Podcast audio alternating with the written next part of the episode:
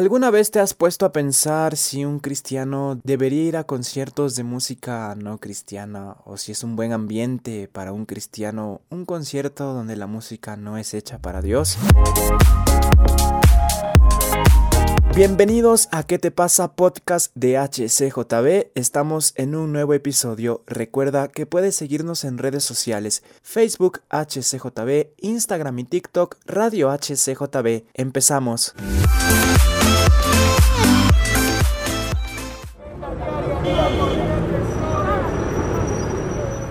Y estamos en un nuevo episodio de nuestro podcast de HCJB. ¿Qué te pasa? Nos acompaña Josué Elí Mosquera, mi hermano. ¿Cómo estás, Josué? Bienvenido.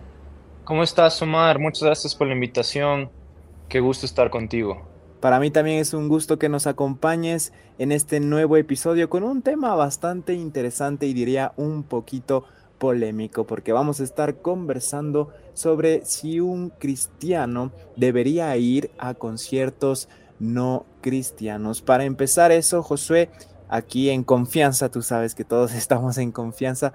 ¿Tú escuchas solo música cristiana o hay un equilibrio? ¿Cómo manejas esa área en tu vida? No, sabes que yo escucho eh, música secular también, por ejemplo, escucho música clásica, me encanta a mí cuando veo una película descargarme los álbumes del soundtrack, también escuchar eso, y también algunos artistas eh, que no son cristianos o cantan música cristiana, también me gusta escucharlos.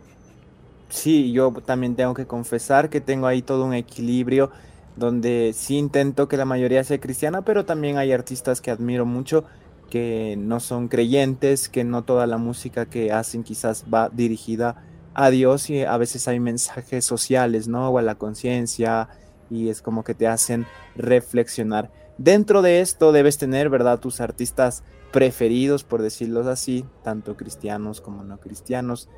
¿Cómo has manejado el, el hecho de, bueno, esto me puede contaminar? O digamos, de este artista que te gusta, hay 20 canciones buenas, pero quizás una de esas por ahí tiene algo que va en contra de tus principios y valores. ¿Qué nos recomendarías si pasa esto?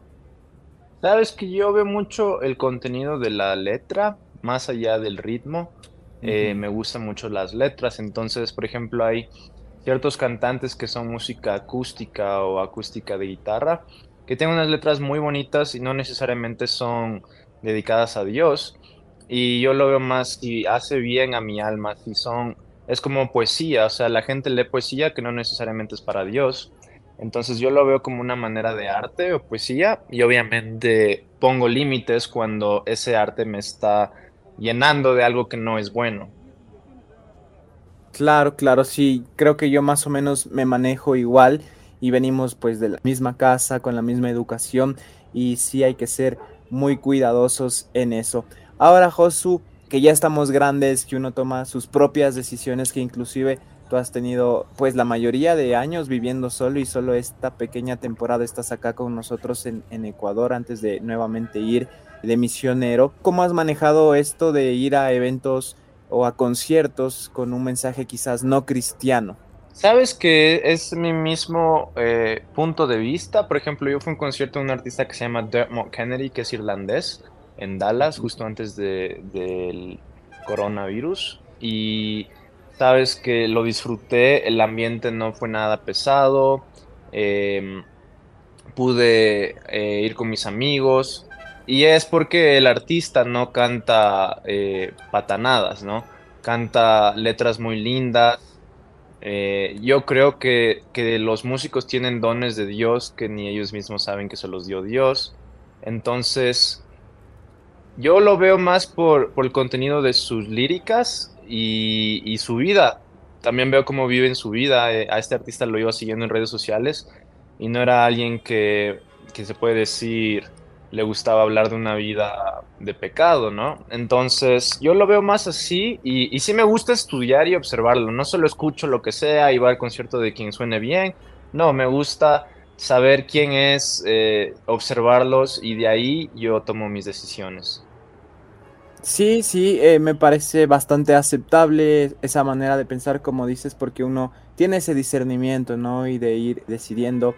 Ahora, Josué, algo que quizás a mí me ha pasado y, no sé si a ti, es que al rato de ir uno va con las mejores intenciones, incluso el cantante quizás no diga malo, pero de repente en el ambiente empiezan a haber cosas que no nos agradan, que puede ser personas consumiendo algún tipo de droga o tomando o ese tipo de que quizás llegaría a contaminarnos en el hecho de la marihuana, digamos, tú sabes, el humo por ahí se puede pegar a cualquiera. Y yo me acuerdo clarito porque en un evento de rap donde yo tenía que improvisar, obviamente en un evento no para Dios, eh, intenté evangelizar, pero era tanto eso que yo me tuve que salir. Entonces creo que también depende de los ambientes y de estas situaciones porque no podemos quizás negociar lo que somos ni nuestra integridad física en cuanto a nuestro cuerpo físicamente por el hecho de estar ahí, ¿no? Porque claro, podemos conocer al artista y, sabemos que él quizás no haría nada, pero no conocemos a la gente que va a estar ahí, cómo podría reaccionar. Reacciona, ¿qué te pasa?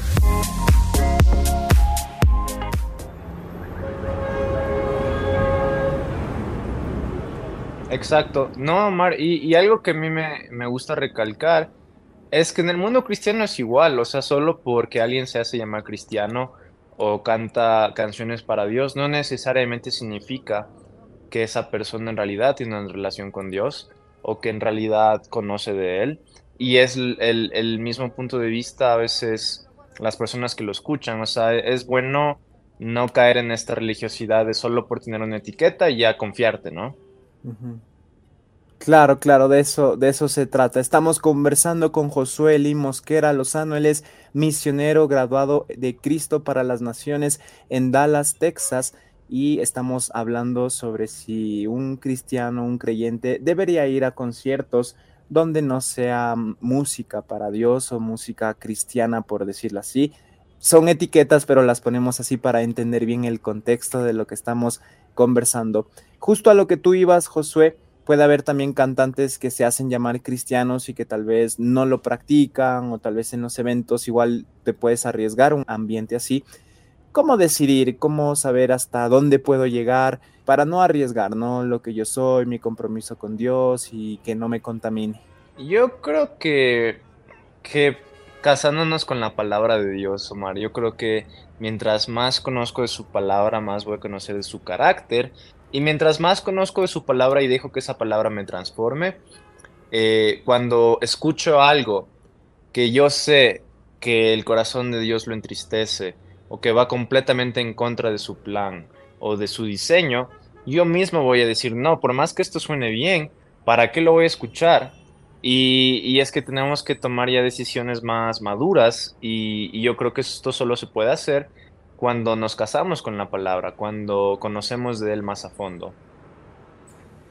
Y esa es la invitación, ¿no? A conocer más de su palabra, a tener una relación personal con él. Y ahí es donde uno va a saber hasta dónde puede llegar porque el espíritu mismo te va avisando, ¿no? Y te va incomodando si ahí estás en un lugar como que mm, sí, mm, no, y puede ser. Ahora, en esto de la música, Josu, también está la música que está de moda, las canciones del momento. Entra mucho la presión de grupo también, ¿no? Entonces, ¿qué pasa si nunca hemos escuchado de este artista? nos hemos cuidado, pero por presión de grupo terminamos, no sé, en el concierto, era gratis, eran fiestas de la ciudad y terminamos ahí nuevamente, ahí podríamos estar arriesgándonos.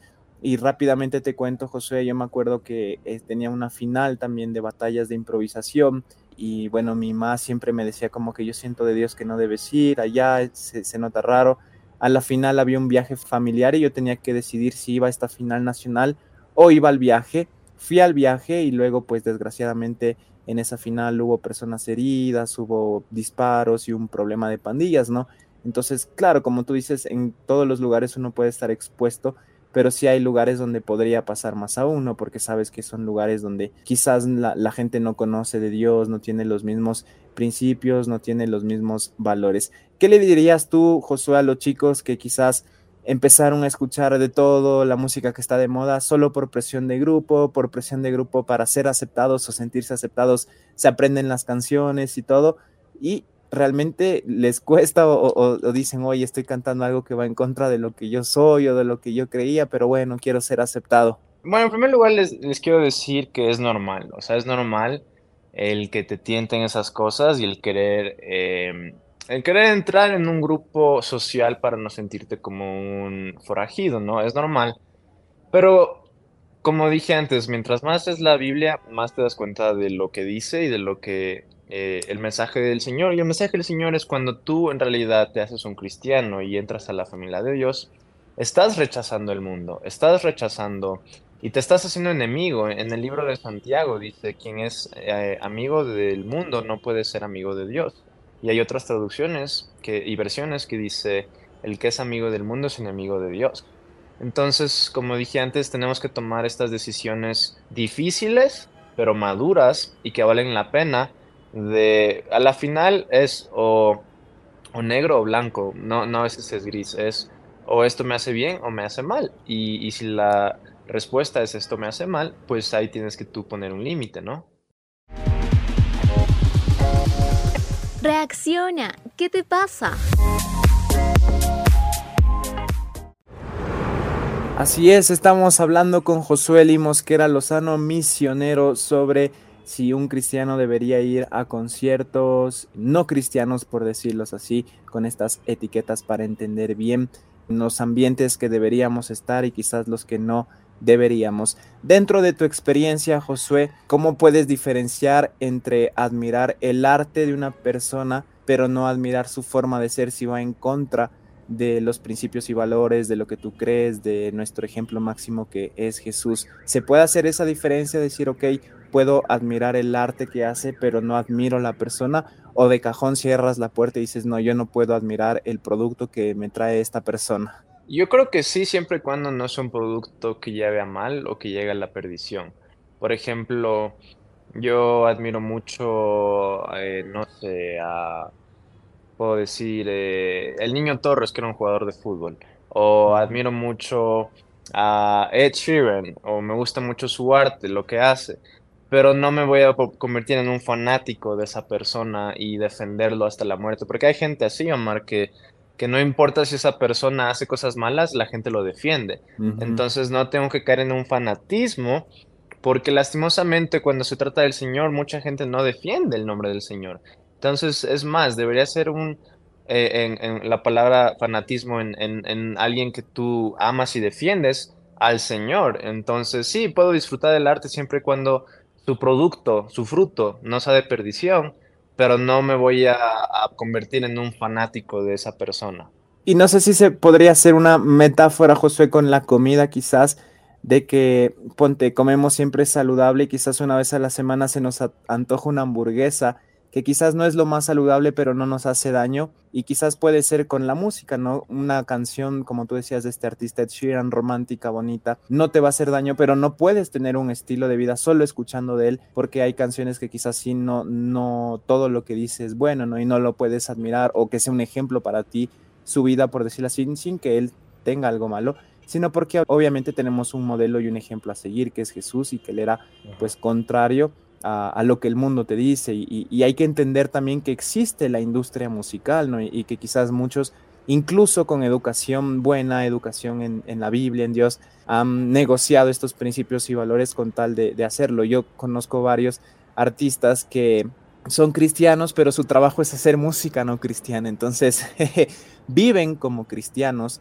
quieren que su familia viva como cristiano, mientras el mensaje que ellos dan a la juventud es un mensaje opuesto, ¿no? Y en la entrevista te dicen, es que ese es mi trabajo y de algo tengo que, que comer. Entonces, uno también tiene que hacer conciencia ante eso y decir, oye, estoy cayendo en el negocio y el mismo artista que está cantando eso me está diciendo que está en contra de lo que está cantando, que él no quiere que sus hijos escuchen su música pero es su trabajo. Entonces, ¿cómo yo voy a estar escuchando eso? O, simplemente decir, hay cierta música que sabes que tú no puedes escuchar al lado de niños o al lado de tus papás, entonces sabes que no te hace bien, sabes que te hace daño. Así que creo que aquí lo más importante es que el uno al entablar esa relación personal con Dios, al estar en la palabra, uno va a tener ese discernimiento y va a saber decidir, porque nosotros no te podemos decir sí, no te podemos decir no, creo que es un tema personal de cada uno, es un tema también de la consagración de, cada uno y que Dios nos irá hablando. A mí me enseñó varias veces con estas lecciones, como lo que conté en las batallas,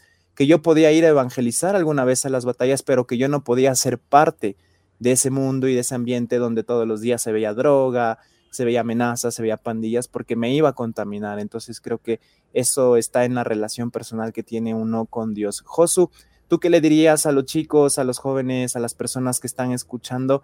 Que sueñan y anhelan tener esta relación personal con Jesús, conocerlo más, pero no saben cómo empezar. Yo les diría que no todo comienza de cero al 100%.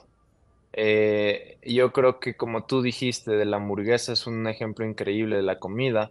Cuando tú estás en una dieta, no cambias de la noche a la mañana y solo comes ensaladas.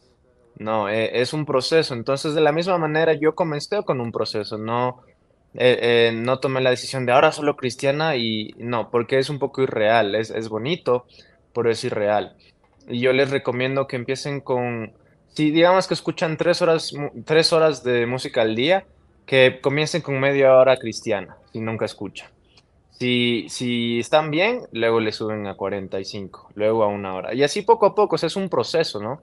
Entonces, eso, animarlos que, que no intenten comerse el mundo de un mordisco, pero que vayan poco a poco pero que sí necesitan un cambio, que sí necesitan disciplina, es como el gimnasio, necesitas disciplina para ganar ese hábito, ¿no? Reacciona, ¿qué te pasa?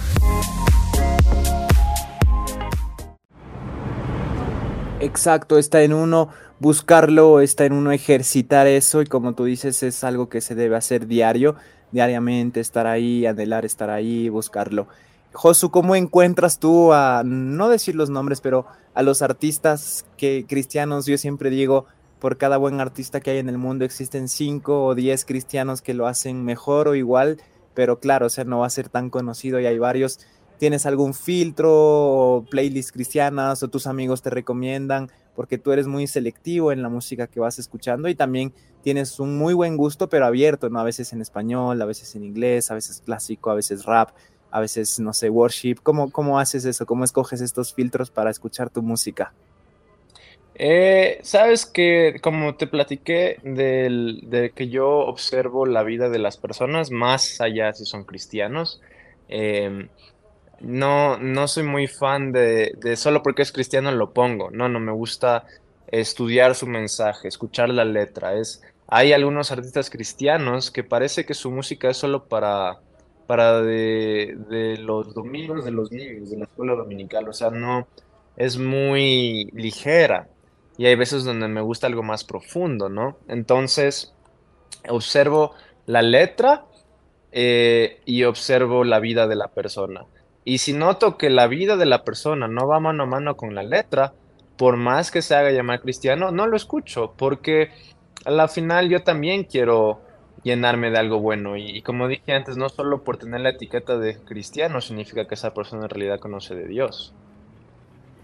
Exacto. Estas etiquetas y nombres que quizás le pusimos hoy era para entender bien el podcast, pero eso no significa que ya te dé confianza, ¿no? De que yo me pongo en la frente, soy cristiano, porque si con mis actos no lo demuestro, eh, pues no soy cristiano. Y ser cristiano significa ser seguidor de Jesús no de una religión, sino tener una relación con Él, seguir su ejemplo.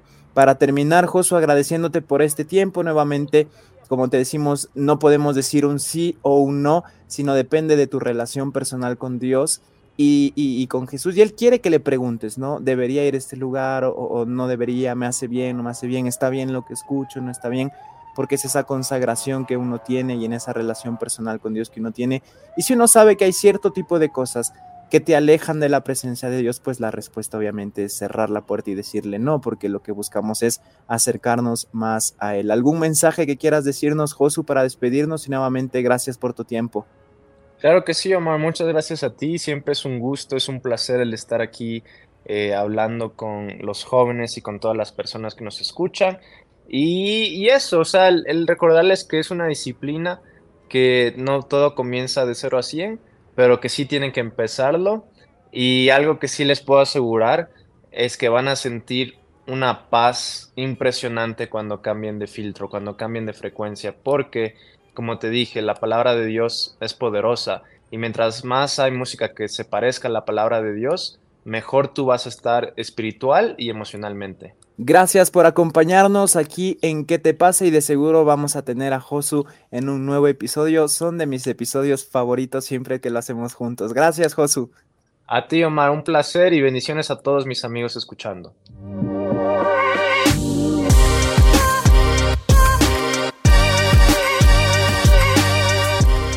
Qué gusto poder compartir este nuevo capítulo de ¿Qué te pasa contigo? Recuerda que somos un ministerio que se sostiene con donaciones. Si en tu corazón está hacer una donación, puedes ingresar a nuestra web hcjb.org y hacer clic en donaciones. Te invito a que escuches todos los episodios de ¿Qué te pasa? Nos encontramos en un nuevo episodio.